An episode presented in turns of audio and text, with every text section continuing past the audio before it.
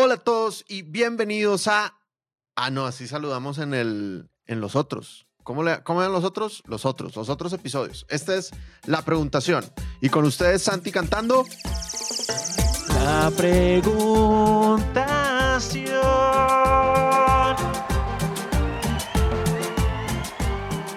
Esa es número 19. Preguntación número 19. Mi parte favorita de grabar la preguntación es tus distintos nominaciones al Grammy. Sí, total, o sea, es que es demasiado, demasiado sensual. Bueno, muy bien. Entonces, eh, el día de hoy tenemos una pregunta de nuestra amiga Cata Murad. Cata, qué gusto saludarte. Eh, adelante con la preguntación. Manuel Alejandro. Hola Santi, hola Dan. Les cuento. Yo vendo un software de gestión documental y en mi acuerdo previo con los clientes siempre les pregunto qué es lo que quieren ver o qué es lo que quieren experimentar. Y la gente siempre me dice que el demo. El tema es que mi demo dura aproximadamente unos 30 minutos, más la presentación. Entonces creo que eso es demasiado.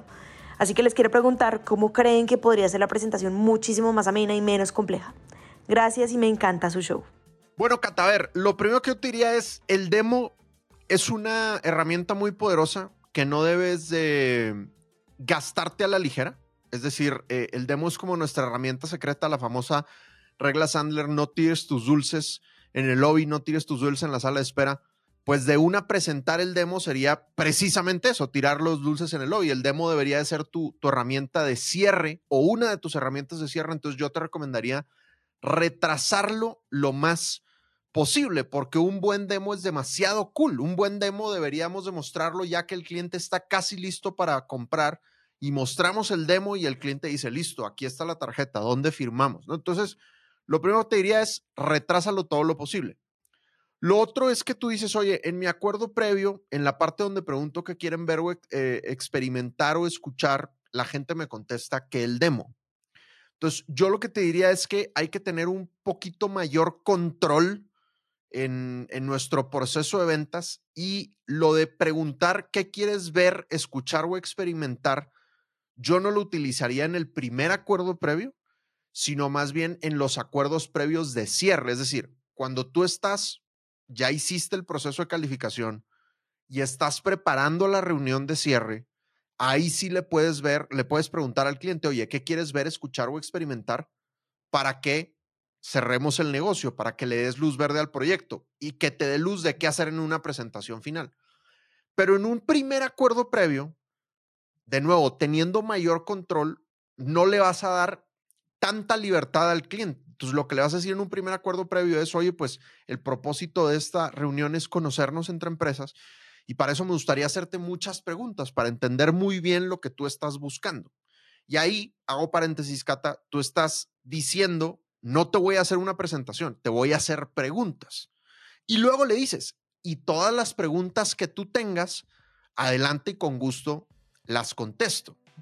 Pero de nuevo, no estás diciendo, va a haber un demo, va a haber una presentación, estás diciendo, te voy a hacer muchas preguntas y tú hazme las preguntas que quieras, ¿no? Entonces, eso cierra un poco el espacio a que efectivamente sea un diálogo y no un tema de presentación. Y luego lo que dices es, y después del intercambio de preguntas, pues hay dos caminos. Número uno, que cualquiera de las dos partes nos demos cuenta que no vale la pena avanzar, y si ese es el caso, ahí termina, no pasa nada. O lo otro es que confirmes que hay un interés en lo que hacemos. Y si ese es el caso, nos podemos poner de acuerdo para los siguientes pasos. ¿Te parece que lo hagamos así? Y a la hora que tú propongas los siguientes pasos, si tú crees que es conveniente que el siguiente paso sea un demo, porque tú has visto que eso aumenta tus ventas, pues entonces le dices, oye, te quiero proponer lo siguiente. ¿Qué te parece si hacemos un demo? ¿Ok? Pero yo he tenido muchos clientes de tecnología que se han dado cuenta que no todos los clientes necesitan demo. Entonces, algunos clientes se van a enfocar en otras cosas. Lo que pasa es que hay una corriente en el mundo de la tecnología de presenta el demo, presenta el demo, presenta el demo. Pero no todo mundo compra con demo. Yo, por hacer una analogía, la última vez que compré carro, lo hice sin prueba de manejo. Yo compré el carro por una situación visual. Y eso fue suficiente para mí para tomar una decisión de, mucho dinero. Igual hay compradores en tecnología y he tenido clientes que venden tecnología que me dicen, oye, no presenté el demo y de todas maneras cerré el negocio. Ahora, si sí tienes que presentar el demo, Santi tiene algo que decirte. yo tengo algo que decir. Oye, yo también, yo tampoco hice prueba de manejo, quiero decir. Yo tampoco hice prueba de manejo, entonces no asumamos que todos los compradores compran igual, porque acuérdense que hay muchas formas de, de, comprar diferentes. Y acuérdense que tenemos águilas, loros, palomas y búhos, que eso los hace tener una forma de ejecutar su forma de comprar muy diferente. Entonces, pues eso es importante, que eso además tú lo mapeas en la primera reunión de descubrimiento, donde se hace el acuerdo previo que Dan acaba de decir. Ahora, si ya tú dices que hay que pre presentar demo, o si tú definitivamente ves que en tus métricas cuando hay demo cierro X por 10 y cuando cierro y cuando no tengo demo cierro X menos 1. Entonces, la herramienta de demo es muy poderosa cuando está customizada a, las, a los dolores que levantaste en la primera reunión. Me explico. Un demo es todo un recorrido, es todo un tour por la plataforma, sus beneficios y sus características, ¿verdad? Y esos son, digamos, por decir cualquier cosa, 10 grandes elementos, o 20 o 15, o los que sean elementos que tenga tu demo, ¿cierto? Y por eso es que son 30 minutos de demo o 40 minutos de demo. Yo he visto demos que duran incluso una hora. Entonces, lo que, lo que lo hace pesado es que tú embutes todo creyendo que yo quiero ver todo.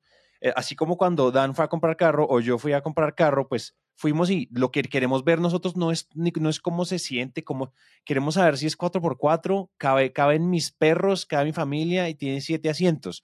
Eso es todo lo que quiero saber. Entonces no necesito verlo todo. Lo mismo pasa con tecnología. Tú levantaste tu información de dolores y lo que haces es que el demo lo configuras para solo presentar lo que ellos necesitan ver que le pega directamente a los dolores mapeados en la anterior reunión. Entonces ya no tienes que usar los 10 elementos o el 100% de los elementos, sino que solo usas 60% de los elementos.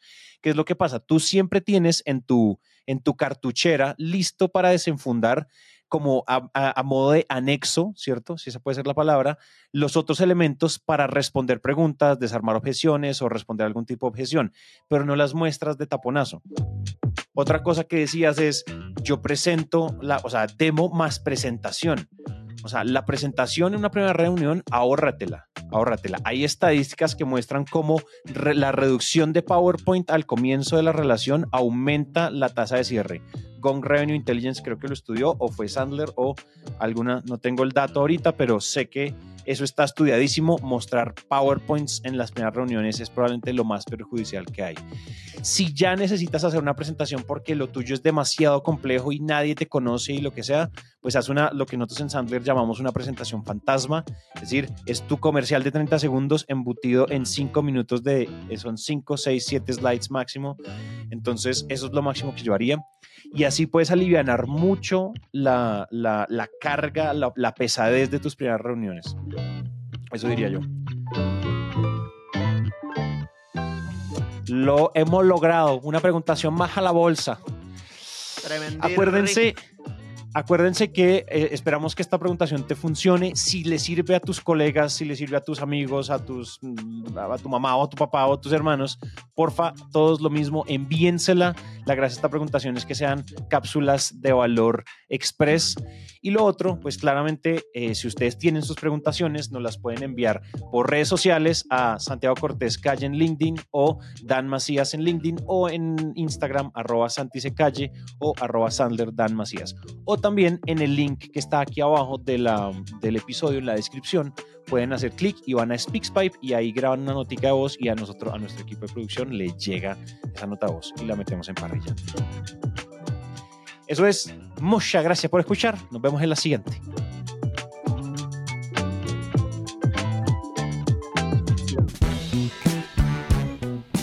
La preguntación. La preguntación.